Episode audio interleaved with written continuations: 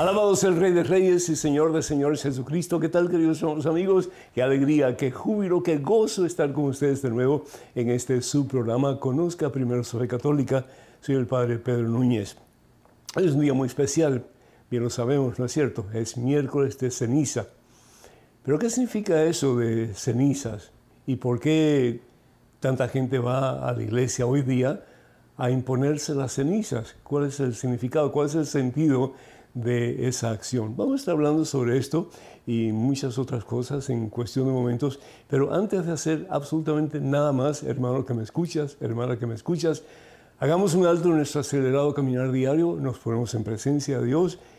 Hermanos míos, hermanas mías, vamos a orar. En el nombre del Padre, del Hijo y del Espíritu Santo. Amén. Alabado seas mi Dios. Gloria a ti, Padre Santo. Gracias, oh Dios porque nos llamas no solamente a un cambio de vida radical, pero nos prometes darnos la fuerza y el poder de tu Espíritu Santo para así lograrlo. Tú nos quieres buenos, Señor, tú no quieres cristianos buenos, Señor. La iglesia está llena de gente buena, pero tú nos quieres buenos, Señor, tú nos quieres santos. Nos quieres que seamos realmente imagen y semejanza de ese Hijo tuyo, Padre Santo, que nos diste por amor hasta el punto de darlo todo en una cruz en el Calvario, para que en Él tengamos vida y salvación eterna. Y su nombre es Jesucristo. Bendito sea el nombre de Jesús. Él quiere que seamos santos. Él quiere que caminemos de la mano de Jesús. Y que caminando de la mano de Jesús ayudemos a otros a través de nuestro ejemplo, de nuestro testimonio de vida, a hacer lo mismo.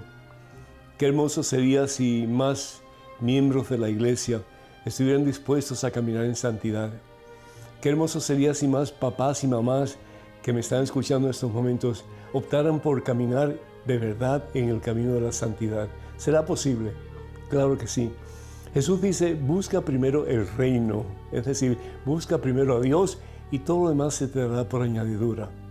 La palabra de Dios bien nos dice, no junten tesoros y reservas aquí en la tierra, y, nuestra actitud usualmente es de llenarnos de cosas materiales, ¿no es cierto? Y las cosas materiales no son malas, hermana, no son malas, pero cuando eh, nuestra atención está enfocada en lo material, entonces perdemos de vista lo más importante que es lo espiritual, que es nuestra relación con Dios. Y el Señor nos dice claramente que donde está nuestro tesoro, donde está tu tesoro y el mío, ahí está nuestro corazón. Yo recuerdo aquella historia, no sé si se la conté alguna vez, de aquel hombre en uno de nuestros países de América Latina que llegó a tener mucho dinero, mucho dinero, ¿sí? Y ese dinero, pues desafortunadamente lo fue apartando de la meta que Dios tiene para todos nosotros, que es unión con Jesucristo. Porque el dinero puede ser muy bueno, pero como dice también San Pablo, el dinero es la raíz de todos los males. Y comenzamos a hacer cosas que no son buenas, no son justas, y que nos llevan a la perdición. Pues este hombre acumuló grandes cantidades de dinero, tanto así que hizo como una especie de, mm, caja fuerte, enorme, grande, ¿sí? y la puso en su casa. Y la puso de tal forma que era electrónica. Él solamente tenía eh, la combinación para poder entrar y salir de esa caja electrónica. Él vivía solo, ¿sí? Eh, su esposa lo dejó porque pues, todo lo que le interesaba era el dinero. Sus hijos se fueron, es decir, se quedó solo aquel hombre, pero con una cantidad de dinero increíble. Y una vez entró para amasar aquel dinero que tenía. Yo no sé si ustedes se recuerdan de, aquel eh, pues, eh, libretito para niños que era de Rico MacPato, ¿se acuerda? Algo parecido. El caso es que este hombre cuando entró se fue la electricidad de la casa. Se fue la electricidad y como su manejo eh, de la válvula, de, la, caja fuerte, era a través de eh, sonidos electrónicos, pues se tuvo que quedar ahí y cuando lo descubrieron, tres días más tarde, el hombre estaba ahogado, se había asfixiado tocando su dinero, tocando su dinero. Y el Señor Jesús dice, ¿de qué le sirve al hombre ganar el mundo entero? ¿De qué te sirve a ti? ¿De qué me sirve a mí? Ganar el mundo entero si perdemos lo más importante que es nuestra relación con Dios, si perdemos nuestra alma para la vida eterna. Hoy día, miércoles de ceniza, vemos la cantidad de gente que va a misa, la cantidad de gente que va a ponerse cenizas. Y yo me pregunto, ¿todas estas personas sabrán lo que están haciendo? ¿Por qué se ponen las cenizas? Yo recuerdo cuando yo era niño, vivíamos en el campo y en la casa de mis padres había una gran campana. Papá tenía caña de azúcar, entre otras cosas. Y yo recuerdo que de vez en cuando quemaban la caña para que de las cenizas de la caña la tierra se fertilizara y pudiera dar un mejor fruto. Y yo decía, pero ¿por qué están quemando esa caña? Si esa caña está buena todavía, pero era para que fuera mejor. Y así nos pasa a nosotros. Recibimos la ceniza, el miércoles de ceniza, para recordarnos que podemos hacer algo mejor con nuestra vida, que podemos caminar no solamente en una vida mediocremente cristiana, en una vida más o menos buena, en una vida más o menos cómoda, pero que podemos de verdad comenzar a caminar en santidad al fin y al cabo, pues la palabra de Dios en Hebreos capítulo 12, versículo 14, bien nos recuerda que no hay cielo sin santidad. Entonces, ¿qué es lo que pasa cuando hay ceniza? Lo viejo se termina. Aquello que existía deja de ser y comenzamos a experimentar una vida nueva. Eso es lo que Dios quiere para ti y para mí en este día especial de miércoles de ceniza. Que pongamos las cosas que no son de Dios a un lado, que pongamos todo aquello que nos impide poner a Jesucristo como lo importante de nuestra vida, como lo más importante, como el Señor y dueño de nuestra existencia. Y si hacemos eso de verdad, y si dejamos a un lado todas nuestras pretensiones, todos nuestros anhelos de adquirir más, de tener más, de rodearnos de más cosas, y de verdad comenzamos a rodearnos de la presencia de Dios, que es el que nos quiere salvar, el que nos quiere dar vida nueva, el que nos quiere dar un día la corona de la victoria, que es el cielo. Entonces hoy es el día para comenzar. Dejar a un lado todo aquello que nos ha impedido poner a Jesucristo como lo principal de nuestra existencia y desde hoy en adelante, haciendo de todo aquello ceniza, comenzar una vida nueva. Entonces podremos decir como el Señor Jesús, hoy comienzo a vivir para ti, Padre Santo. Hoy comienzo a vivir para ti, Señor Jesús. La vida de Jesús fue un completo vivir para Dios, desde el principio hasta el final. Pero hoy, cada día, hoy lo voy a vivir para ti, Señor.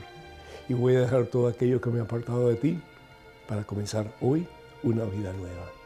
Que el Señor va detrás de ustedes para que les proteja, delante de ustedes para que les guíe y sobre ustedes para que les bendiga hoy siempre, dejando atrás las cenizas del pasado para comenzar hoy, miércoles de ceniza, una vida nueva.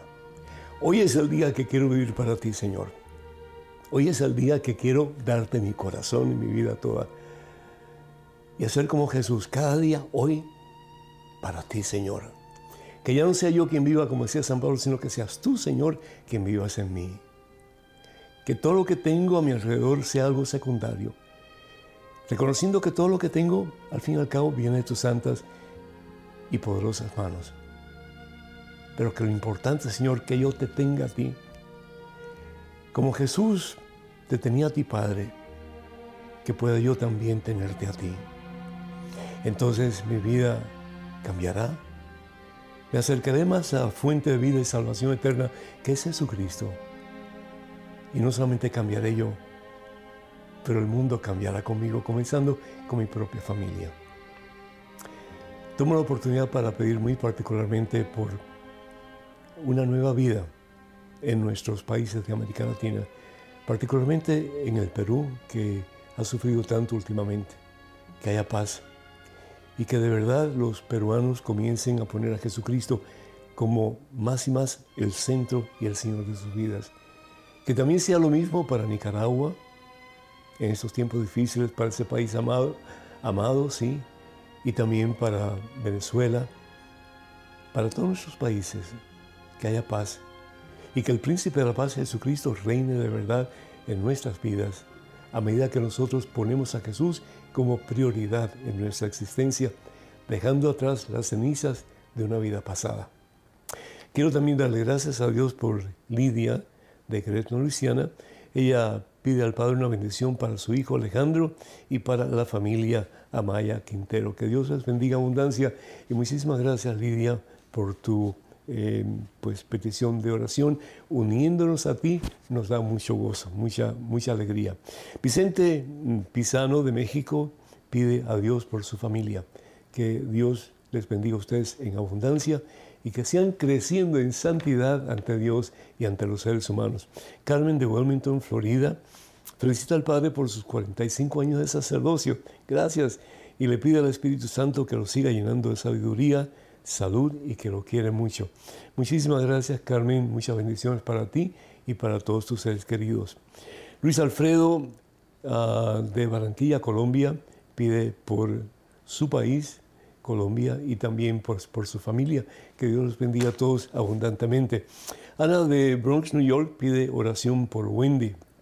Que el Señor la bendiga y que hoy miércoles de ceniza, pues Wendy tome la decisión de acercarse más a ese que es el médico por excelencia, a ese que es el Señor y dueño de todo el universo.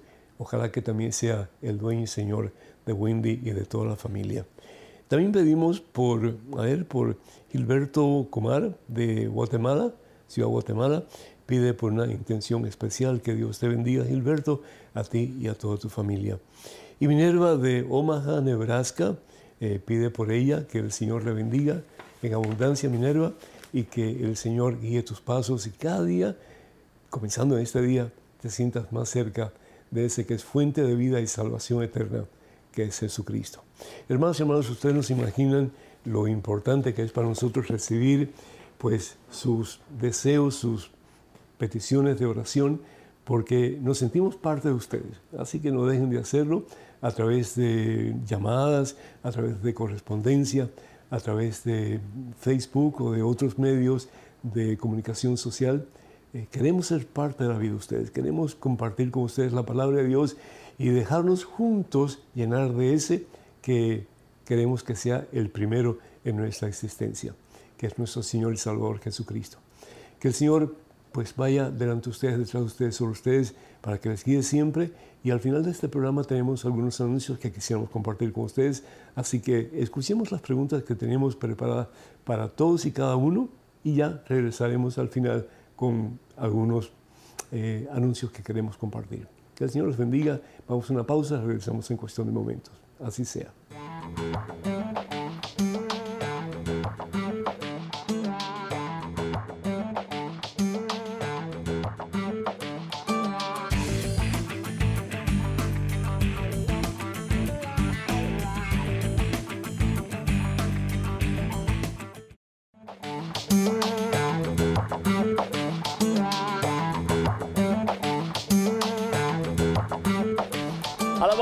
Glorificado, exaltado sea el nombre de Cristo sus hermanas y hermanos. Tenemos en estos momentos un correo electrónico con una pregunta. Adelante, por favor. Padre Pedro, ¿es verdad que es pecado mortal no asistir a misa los domingos? Pienso que de ser así todos estaríamos condenados al infierno, ya que más de algún domingo hemos faltado por diversas razones. Le envío un fraterno abrazo a la distancia. Rolando de Chile. Rolando, muchísimas gracias. Mira, eh, para comenzar, si uno falta a misa, porque es decir, no puedes ir a la Santa Misa por una circunstancia que te impide hacerlo, estás enfermo, no te puedes levantar, etcétera, o estás viajando en ese momento y no, no puedes ir a, a la Santa Misa, pues ni modo, ¿verdad? Dios entiende, Dios es misericordioso, Dios es amor. Pero por otra parte, si Dios quiere algo, es que nosotros nos podamos unir a Él. ¿Por qué? Porque dos personas que verdaderamente se aman, dos personas que verdaderamente se aman, quieren estar unidos. Uno de los pasajes que a mí realmente me hace llorar el corazón, si se puede hablar de esa manera, se encuentra en el Evangelio según San Mateo capítulo 2, versículo 5. En el Evangelio según San Mateo capítulo 2, versículo 5, nos habla de que el rey invita a un gran banquete banquete de boda y nadie puede ir. todo el mundo puso excusas. No porque yo tengo que ir a trabajar al campo, no porque yo tengo que hacer compras, no porque yo tengo que atender mi familia. ¿Te suena eso familiar? Es decir, ¿cuántas veces ponemos excusas para no ir a misa? O estoy muy cansado, no porque tengo muchas cosas que hacer, no porque tengo que ir a ver a fulano de tal. Mira, nada de eso salva. Pueden ser cosas muy buenas, pero mi hijo, nada de eso te da el cielo. El único que te da el cielo es Jesucristo. Y Jesucristo sabe que tú y yo somos demasiado frágiles, demasiado limitados, demasiado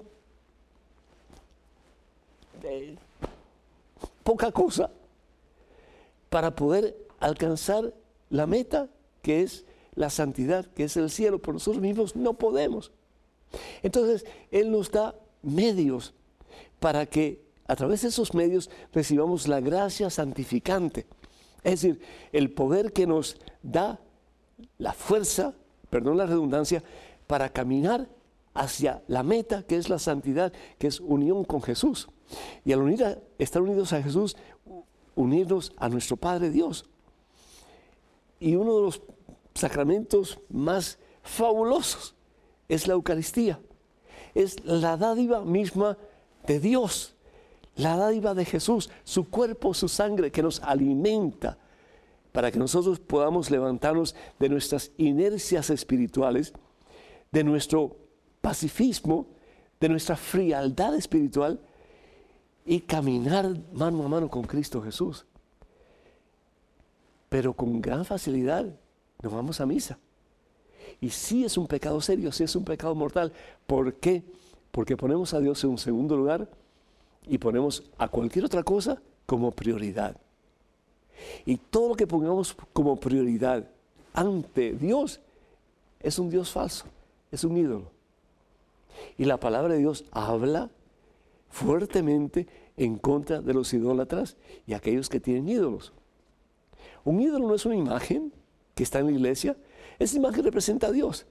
Y todo lo que representa a Dios es bueno y es exigido por Dios. Y si no, leamos Éxodo capítulo 20, versículo 18, perdón, capítulo 25, versículo 18, donde Dios pide que Moisés haga dos querubines de oro macizo. Y si no, leamos el libro de Números capítulo 21, versículos del 13 en adelante, donde Dios le dice a Moisés que haga una serpiente de bronce y la cuelgue sobre un palo. Y todo el que mire esa serpiente se salvará. Entonces, las cosas que representa a Dios son buenas, pero cuando nosotros tomamos algo que toma el lugar de Dios, aunque sea muy bueno, estamos haciendo ídolos de esas cosas. Y ponemos un montón de excusas porque otras cosas comienzan a tener prioridad ante Dios. Y la misa se convierte pues en algo secundario. Cuando Dios nos da la Eucaristía como fuente de vida y salvación eterna. La palabra de Dios nos habla en el, libro del Éxodo capítulo 20, versículo 18, versículo 8, perdón, de la importancia de tener un día reservado para Dios. Nuestro Shabbat, como hemos dicho anteriormente, nuestro día de descanso es el día domingo, día que completamente, no una hora nada más, completamente deberíamos dar sol al Señor. Pero sin embargo, siempre estamos mirando el reloj, que tenemos que salir, que tenemos que correr, que tenemos que hacer otras cosas. Y Dios no es prioridad en nuestra vida muchas veces, triste. ¿Y cuántas veces vamos a misa diariamente? Entonces, ¿qué es lo que pasa? No estamos nutriendo nuestra alma. Y al no nutrir nuestra alma, nuestra alma es frágil y ante cualquier viento, cualquier tempestad, cualquier tentación, sucumbimos y caemos y después decimos, ¿por qué Dios no me ayudó? Pues Dios no me ayudó porque realmente no estoy fuertemente eh, espiritualmente capacitado para vencer las tentaciones. ¿Por qué? Porque no nutro mi alma y particularmente no nutro mi alma con la Santa Eucaristía. Pensemos en eso. Pensemos en eso y tratemos de cambiar nuestras prioridades y que nuestra prioridad por excelencia sea Dios, Jesucristo y lo que Jesús nos invita a hacer para nuestro mejor bien espiritual y particularmente ir lo más frecuentemente posible a recibir el sacramento maravilloso, el central, el sacramento por excelencia, que es la Santa Eucaristía. Que Dios te bendiga. Tenemos en estos momentos un correo electrónico. Una pregunta, adelante, por favor. Padre Pedro, ¿Cómo puedo comprender que desde niña padezca muchas enfermedades? ¿Cómo me dirijo a nuestro Padre Dios? Pues quiero comprender su propósito para conmigo. María Genoveva desde Ecuador.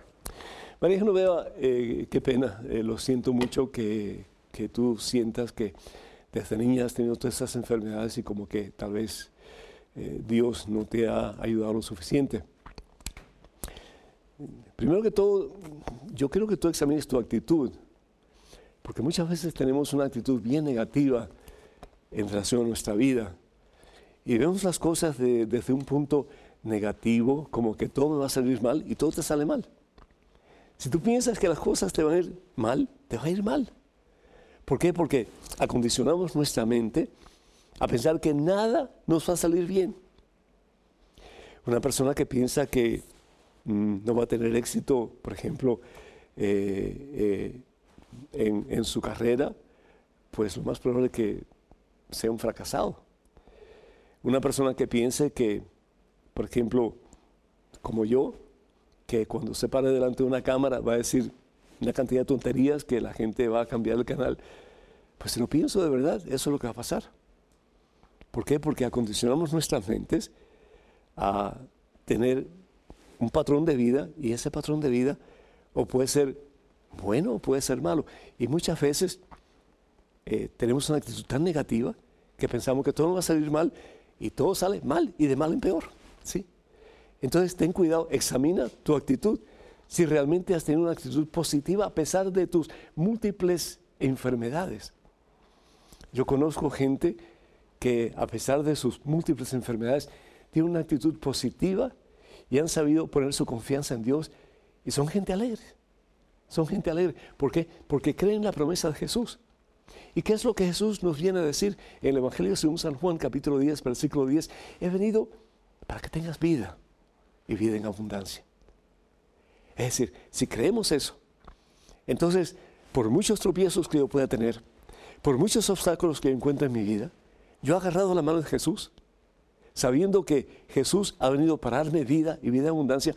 Entonces, mi misma actitud me ayuda a ir cambiando mi contorno, a ir cambiando la situación de mi vida. Y te digo por experiencia que estas personas que han tenido dificultades, problemas, situaciones adversas en su vida, han vencido esas situaciones. Y poniendo su confianza en el Señor, Juan 10:10, 10, tiene una situación diferente hoy día porque para Dios no hay nada imposible. Entonces, el estar consciente de que mi mente tiene mucho que ver con lo que va a pasar en el presente y en el futuro de mi vida. Otra cosa importante es qué clase de ambiente estás tú viviendo en estos momentos. Porque el ambiente tiene mucho que ver. Si tú vives un ambiente que está congestionado con, no sé, con, con gases que son dañinos a la salud o situaciones en que tú estás tal vez tomando alimentos que te hacen daño, pues entonces eso va a contribuir a que tengas una salud muy débil, muy pobre. Entonces, a veces nosotros desafortunadamente tomamos decisiones que van en contra de nuestro mejor bien. O tal vez nuestros ancestros han tomado decisiones que nos han dañado a nosotros porque muchas veces no solamente nosotros tomamos decisiones equivocadas, pero también las personas que han venido antes que nosotros o las personas que están alrededor nuestro han tomado decisiones que nos dañan y que nos lastiman, no solamente el espíritu las emociones, pero también la salud. La palabra de Dios en la carta de San Pablo a los romanos dice algo muy interesante si vamos a la carta de Romanos capítulo 8 versículo 28 dice la palabra de Dios así. Eh, fíjense, dice lo siguiente, que el, el salario del pecado, es decir, de las decisiones mal tomadas, es siempre la muerte.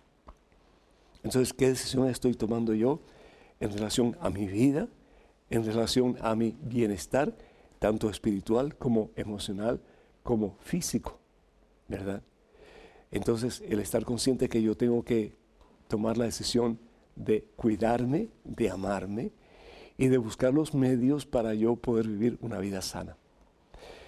Entonces, yo pues te invito eh, a tener una actitud sana, una actitud eh, pues que te ayude a sobrepasar tu dolor, tu enfermedad.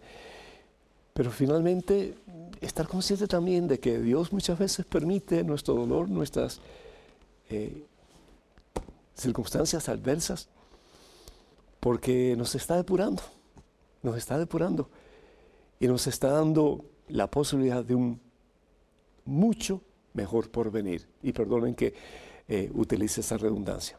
Si vamos a la segunda carta de San Pablo a los Corintios, la segunda carta de San Pablo a los Corintios en el capítulo 12, vamos aquí un momentito, en el capítulo 12, San Pablo habla que tenía una espina en el costado.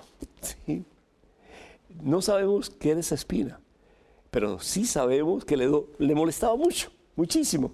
Y dice que le había pedido a Dios tres veces que le quitara eso. Pero sin embargo, eso seguía ahí. Dice, le pedí al Señor que me quitara eso. Tres veces se lo pedí. Era como una bofetada que me daban y tres veces le rogué al Señor que alejara eso de mí. Pero me dijo el Señor, te basta mi gracia, te basta mi gracia. En tu debilidad es cuando yo más fuerte puedo obrar en ti. Por eso dice San Pablo, con mucho gusto entonces me alegraré en mi debilidad, porque cuando soy débil es que realmente reconozco lo fuerte que soy. Bendito sea Dios. El abrazar tu enfermedad, el abrazar tu depresión, el abrazar tu momento de tempestad, sabiendo que si Dios está contigo, no solamente vas a poder sobrepasar esa situación adversa, cualquiera que sea, pero vas a salir como resultado hecho una mejor persona. Santa Teresita del Niño Jesús decía que tenía una monja que siempre estaba fastidiando. Y cuando iban a lavar sus hábitos le echaba agua sucia en la cara. Una monja.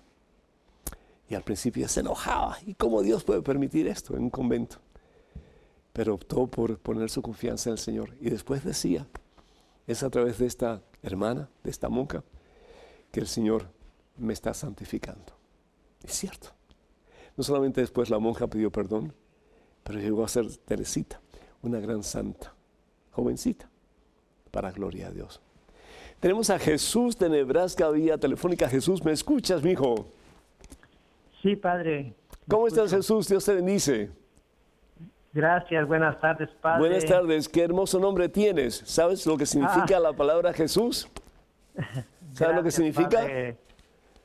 Padre, Pedro, yo siempre lo he seguido. Jesús, Jesús, te pregunto, ¿sabes qué significa la palabra Jesús, el nombre Jesús? Ah. Dios salva. Dios salva. qué hermoso, ¿no? Dios salva. Y nos salva de todas nuestras dolencias, de todas nuestras tempestades porque con Jesús somos fuertes y poderosos, hermano. Adelante, por favor, ah. Jesús, adelante. Ah, Padre Pedro, este, la otra vez sí, yo tengo una pregunta.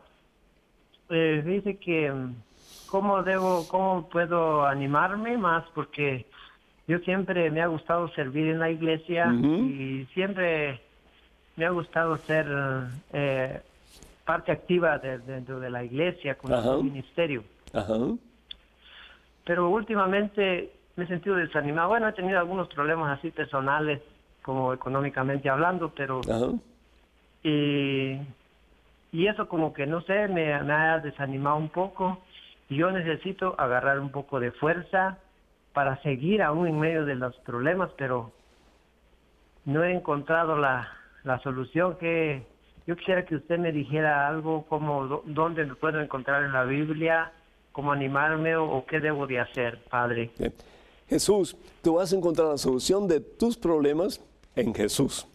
Pero no en Jesús tú, sino que en Jesús el Señor. Es decir, estás demasiado enfocado en tus problemas económicos, ¿cierto? Y eso te deprime, ¿cierto? Eso te quita la paz. Entonces, cuando uno se siente deprimido, cuando uno se siente impotente ante una situación, cuando uno pierde la paz, entonces uno pierde la motivación para poder servir. Entonces, lo que te recomiendo yo, que hagas un cambio. En vez de poner tus ojos en tu problema, que comiences a poner tus ojos, tu mirada en la solución de tus problemas, que es Jesucristo. Eso fue lo que hizo Pedro. Cuando Pedro se está hundiendo en el mar de Galilea, Pedro tenía dos opciones, o hundirse, o mirar hacia Jesús y pedir que Jesús lo liberara de ese torbellino que lo estaba destruyendo. ¿Y qué hace Pedro? Opta por gritarle a Jesús, Señor, sálvame. Eso fue todo, Señor, sálvame. ¿Y qué es lo que hace Jesús? Lo levanta y le da la posibilidad de un nuevo comienzo. Es decir, no te dejes tumbar, no te dejes echar abajo, no te dejes aplastar por las situaciones que Satanás está usando para degradarte, para aplastarte, para quitarte la paz. No. Miren eso, un medio que Dios está permitiendo, no que Él quiere, pero Él está permitiendo para que tú puedas poner más todavía tu confianza en Él, para que tú puedas poner más todavía tus ojos en Él, tu mirada en Él. Sabiendo que si Dios contigo, y esto no es un cliché, pero es la realidad, si Dios está contigo, tú eres invencible, tú todo lo puedes en Él que te fortalece. Bendito problema, bendita enfermedad, bendita situación difícil, si eso me hace doblar rodillas y reconocer que solo nada puedo. Pero con, con Cristo Jesús yo soy invencible. Y si Dios contigo, tú vas a vencer, tú vas a salir de ese hoyo, de esa fosa en que estás metido y vas a comenzar una vida en victoria, en la mano de Jesús, en quien todo lo puedes y para quien todo es posible. Jesús, hermano mío, mira a Jesucristo y comienza una vida nueva. Pon tu confianza en Él y vas a ver la gloria de Dios. Bendito sea Dios, así sea. El teléfono para que nos llamen es el 205-271-2924. 205-271-2924. Vamos a una pequeña pausa, regresamos en cuestión de momentos. Así que, hermanos y hermanos, por favor no se vayan, quédense con nosotros.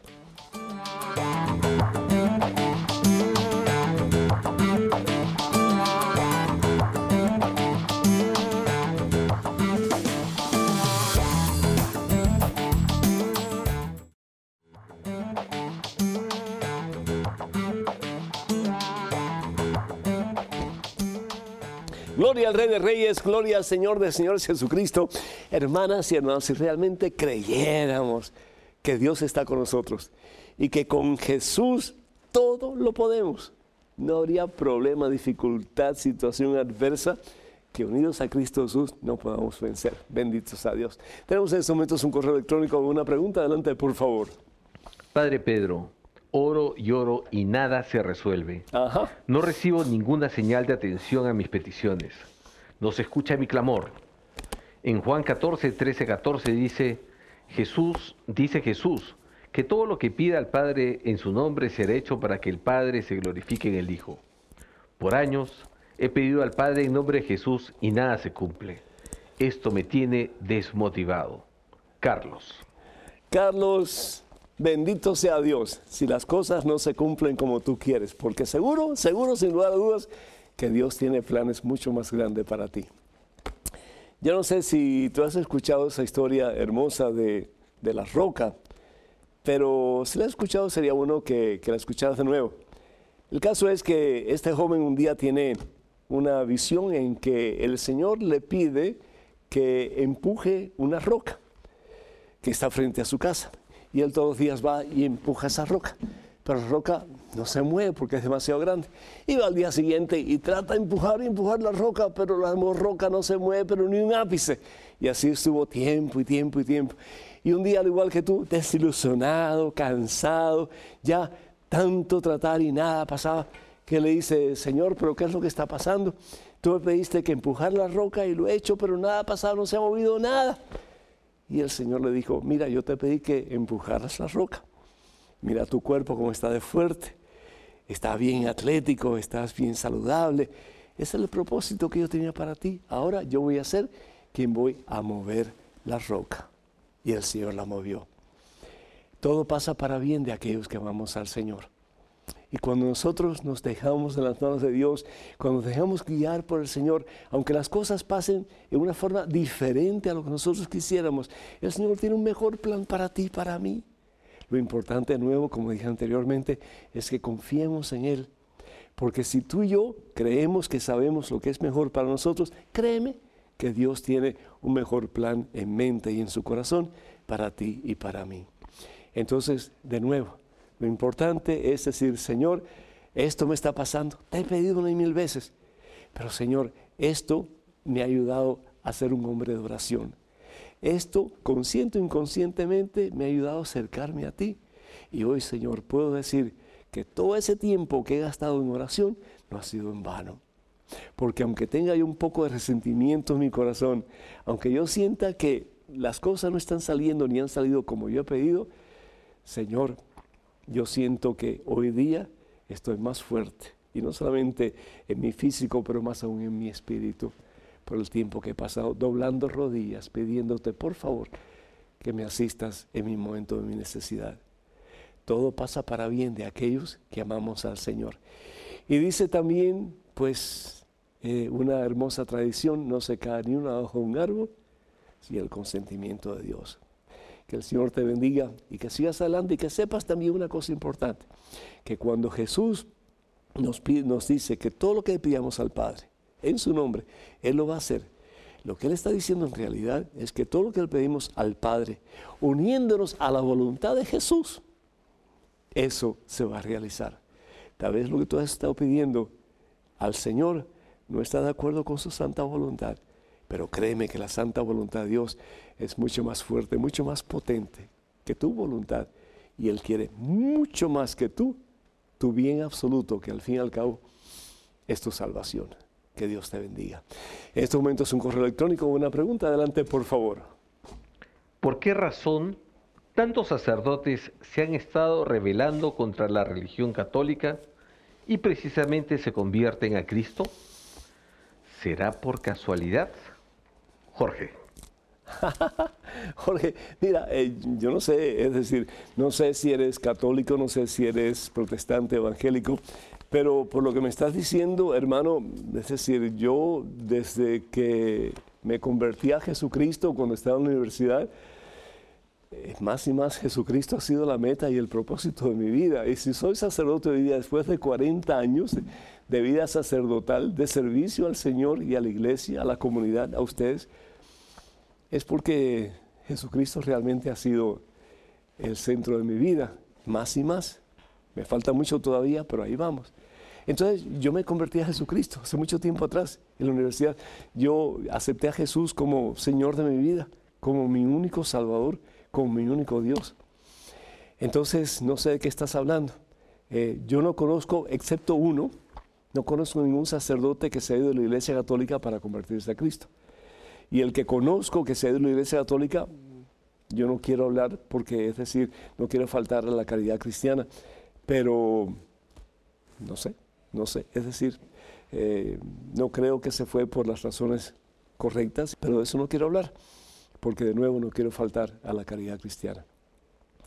Lo que sí quiero que quede muy claro es que tengamos mucho cuidado con la lengua porque la lengua, si bien es cierto, como dice eh, Santiago el apóstol, puede ser usada para alabar a Dios, la lengua también puede ser usada para destruir a otras personas. Y con ese tipo de preguntas, pues ah, tú puedes estar eh, tratando, queriendo sin querer, ¿verdad?, de destruir al fin y al cabo mm, la, dignidad de la iglesia establecida por Jesús sobre sus apóstoles, que es la Iglesia Católica. La palabra de Dios en el Evangelio según San Mateo capítulo 7, versículo 1 en adelante, dice esto, mi hijo, y ojalá que nos sirva a todos, ¿verdad? Dice, no juzguen y no serán juzgados, porque con la medida que ustedes juzguen a otros, a ustedes se les juzgará. Y continúa el versículo 5, el Señor Jesús diciendo, hipócrita. Una persona hipócrita es una persona que tiene doblez, ¿verdad? Saca primero el tronco que tienes en tu ojo y así verás con mucha más razón para sacar la pelusa del ojo de tu hermano. Tenga mucho cuidado con el uso de la lengua. Y cuando digamos algo, que lo digamos eh, que sea verdad. Y que lo digamos a la persona, que se lo tenemos que decir como corrección fraterna, porque el resto realmente no viene de Dios, sino que viene del mismo Satanás. En estos momentos tenemos otra pregunta en correo electrónico. Adelante, por favor. ¿Por qué una mujer no puede ser sacerdotisa? Qué estúpida respuesta la suya. Por eso la religión católica está desapareciendo, porque no es un estúpido dogma que ustedes han modificado a su conveniencia. Jesús escogió a María Magdalena para fundar su iglesia, no la cochinada que ustedes han manipulado hasta ahora. Gracias a Dios la gente ha estudiado y ha dejado de ser la gente estúpida que lo seguía. Ingeniera Susana López. Estúpido, estúpido, estúpido, estúpido, estúpido. Un corazón lleno de, de cualquier cosa menos del amor de Dios. Siento mucho que usted tenga su corazón tan lleno de dolor y de resentimiento. Uno da lo que uno tiene y usted a través de su carta está dando cualquier cosa menos amor de Dios.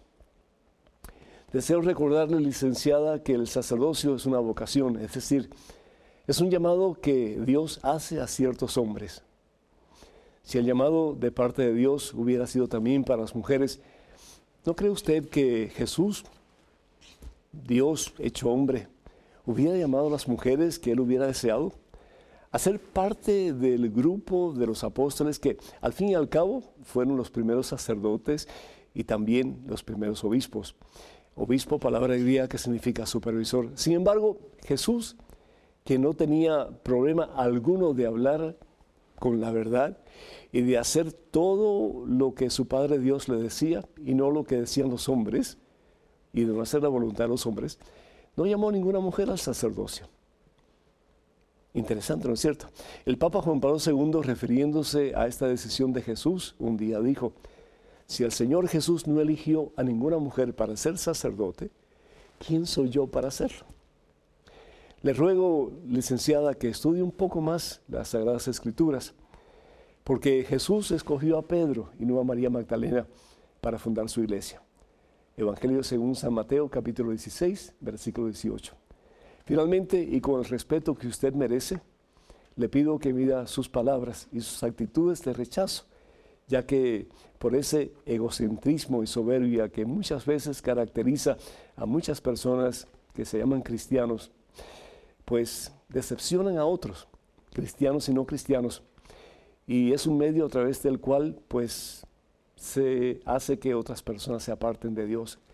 En vez de amar como Dios nos pide, el que en seis sencillas palabras resume el cristianismo cuando nos dice, ámense los unos a los otros. Que Dios se bendiga. En estos momentos creo que tenemos otro correo electrónico con otra pregunta. Adelante, por favor.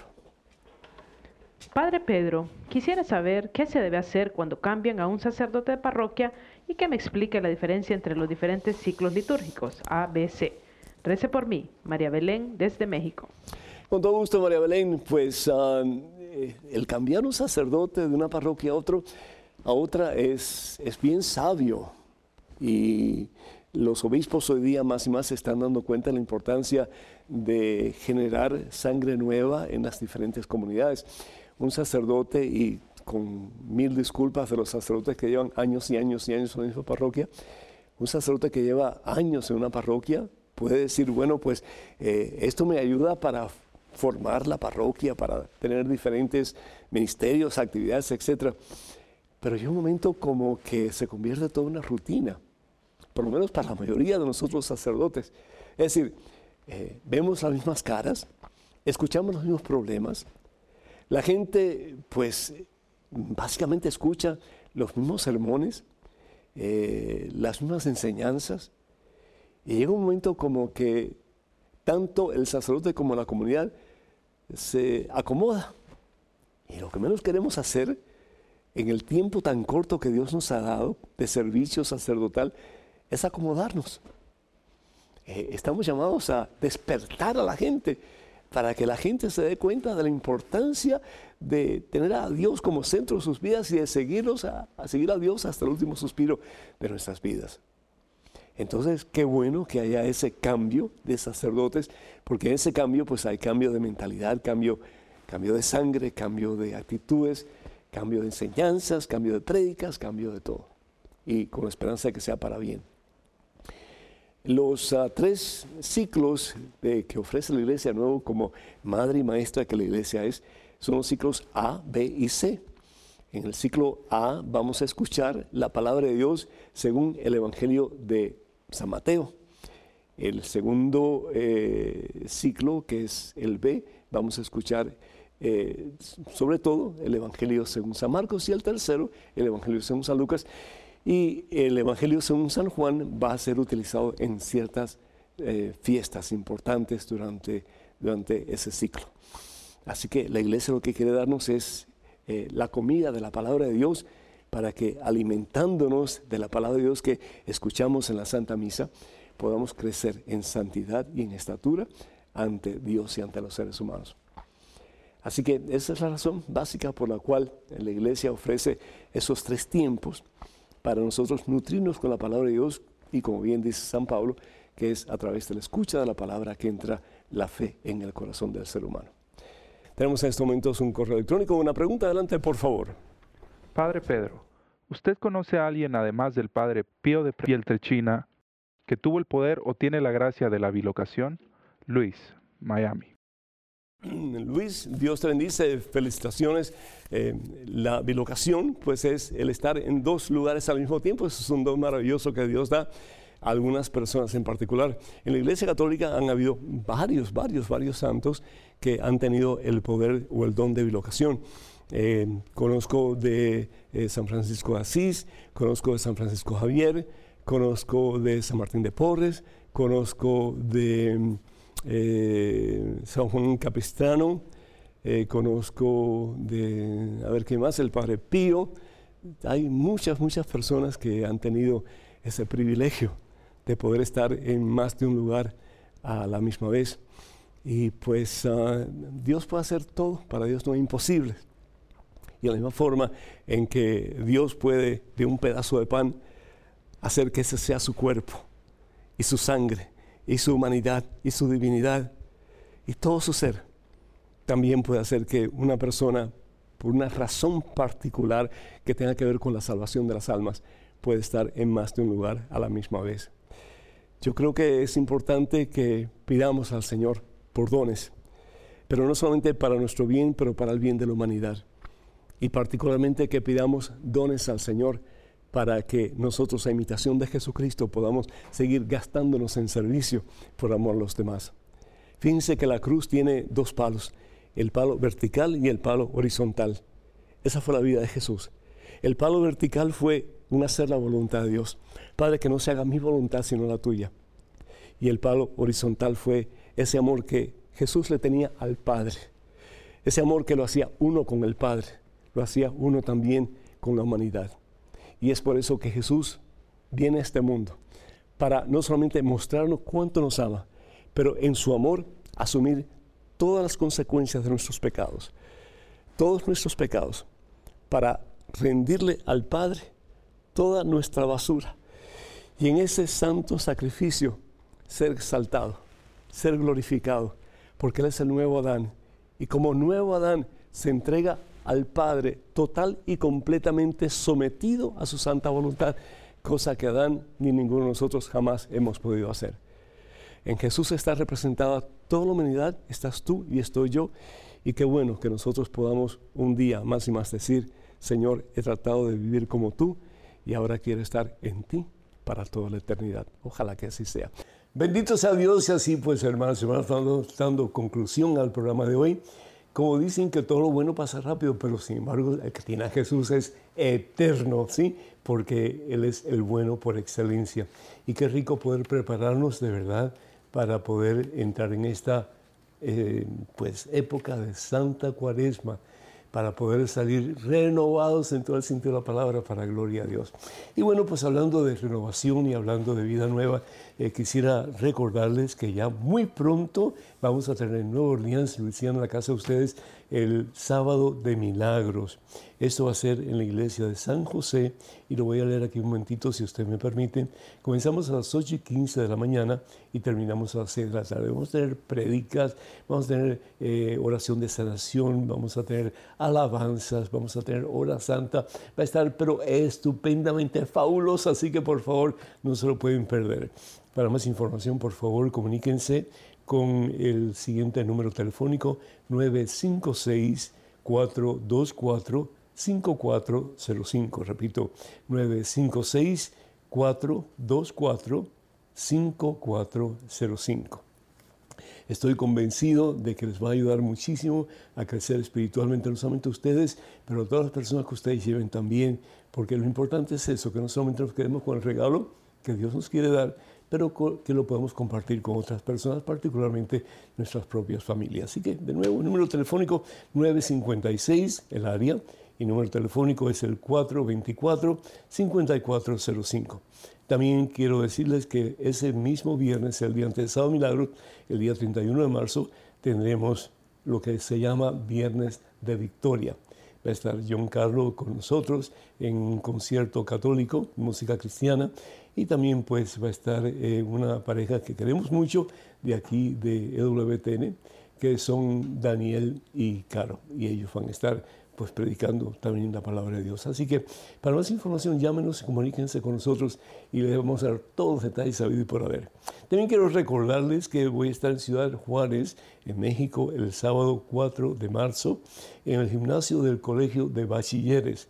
Esto va a ser el día 4 de marzo y el día 5 en El Paso, Texas, eh, en, en el lugar que se llama County Coliseum, County Coliseum del Paso. Para más información, por favor, comuníquense al número telefónico 915-726-2020. Repito, 915 para tanto Ciudad Juárez como para El Paso, 915 es el área, 726-2020. Y finalmente, con el favor de Dios, pues voy a estar en Fresno, California, y esto va a ser el sábado 18 de marzo.